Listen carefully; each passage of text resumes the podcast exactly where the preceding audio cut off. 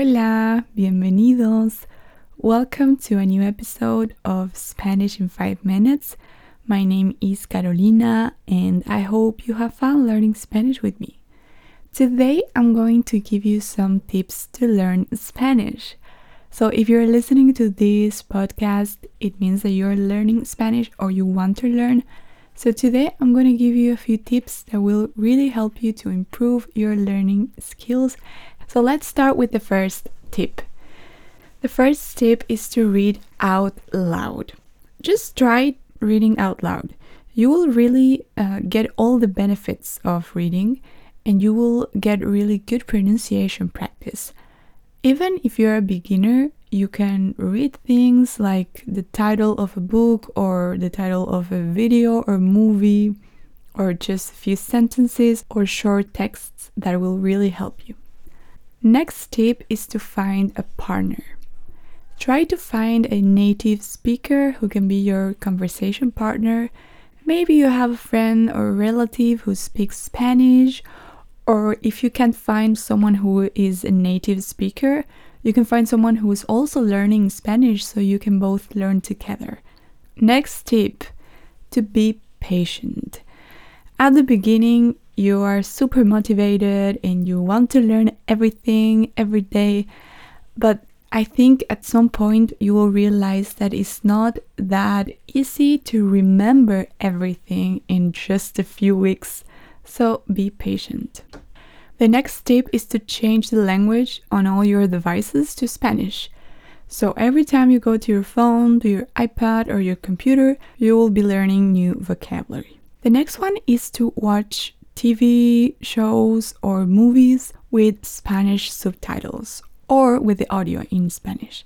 That will really help you to understand more and also to get some new vocabulary. This next tip is one of my favorite ones and is to write your shopping list in Spanish. This is super fun and easy. You have to go to the supermarket, so you can just write down the things you have to buy in Spanish. Like, for example, if you have to buy fruits, you can write manzanas, mm, bananas, uvas in Spanish. So, if you do it every week, you will be learning so many different words. Next tip is to travel to a Spanish speaking country. This is very useful because you will go out and you can listen people talking all the time.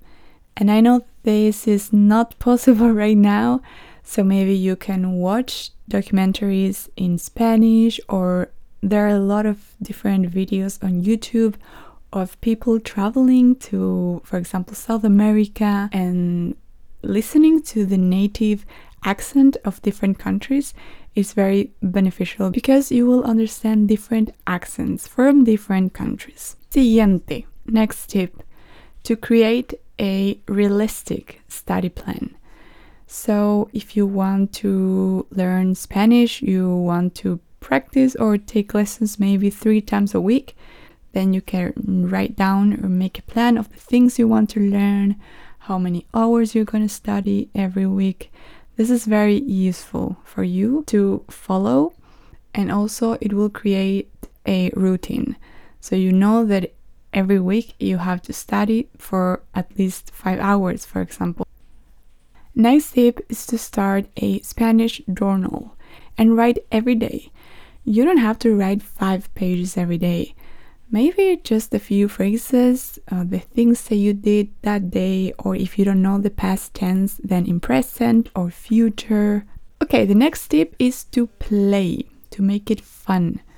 You can play Scrabble, for example, or bingo, or you can take online quizzes in Spanish. This is very, very fun, and you will be learning different words. And my last tip is to book a personal teacher. Nowadays, there are so many different apps where you can learn the vocabulary and different phrases, but it's very important to be able to talk with a native Spanish speaker and to practice. Or you can ask your teacher the irregular verbs, things that we don't really use anymore in some countries. Verbs that are very different, for example, reflexive verbs it's something not too easy to understand if you don't have someone who explains that to you. So, booking a personal teacher is very useful. At least once a week, one hour is good to start.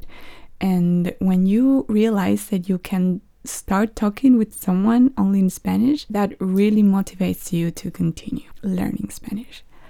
Okay, that is all for this episode. I hope these tips are useful for you. They were very useful for me when I was learning different languages. And remember, don't give up. If you see that something is not so easy, don't give up. Just keep trying. Spanish is a beautiful language, so if you really want to learn, in a few months you will be able to speak as a native. Remember that if you want to book a lesson with me, you can go to the link on the description where you can find more information about my courses.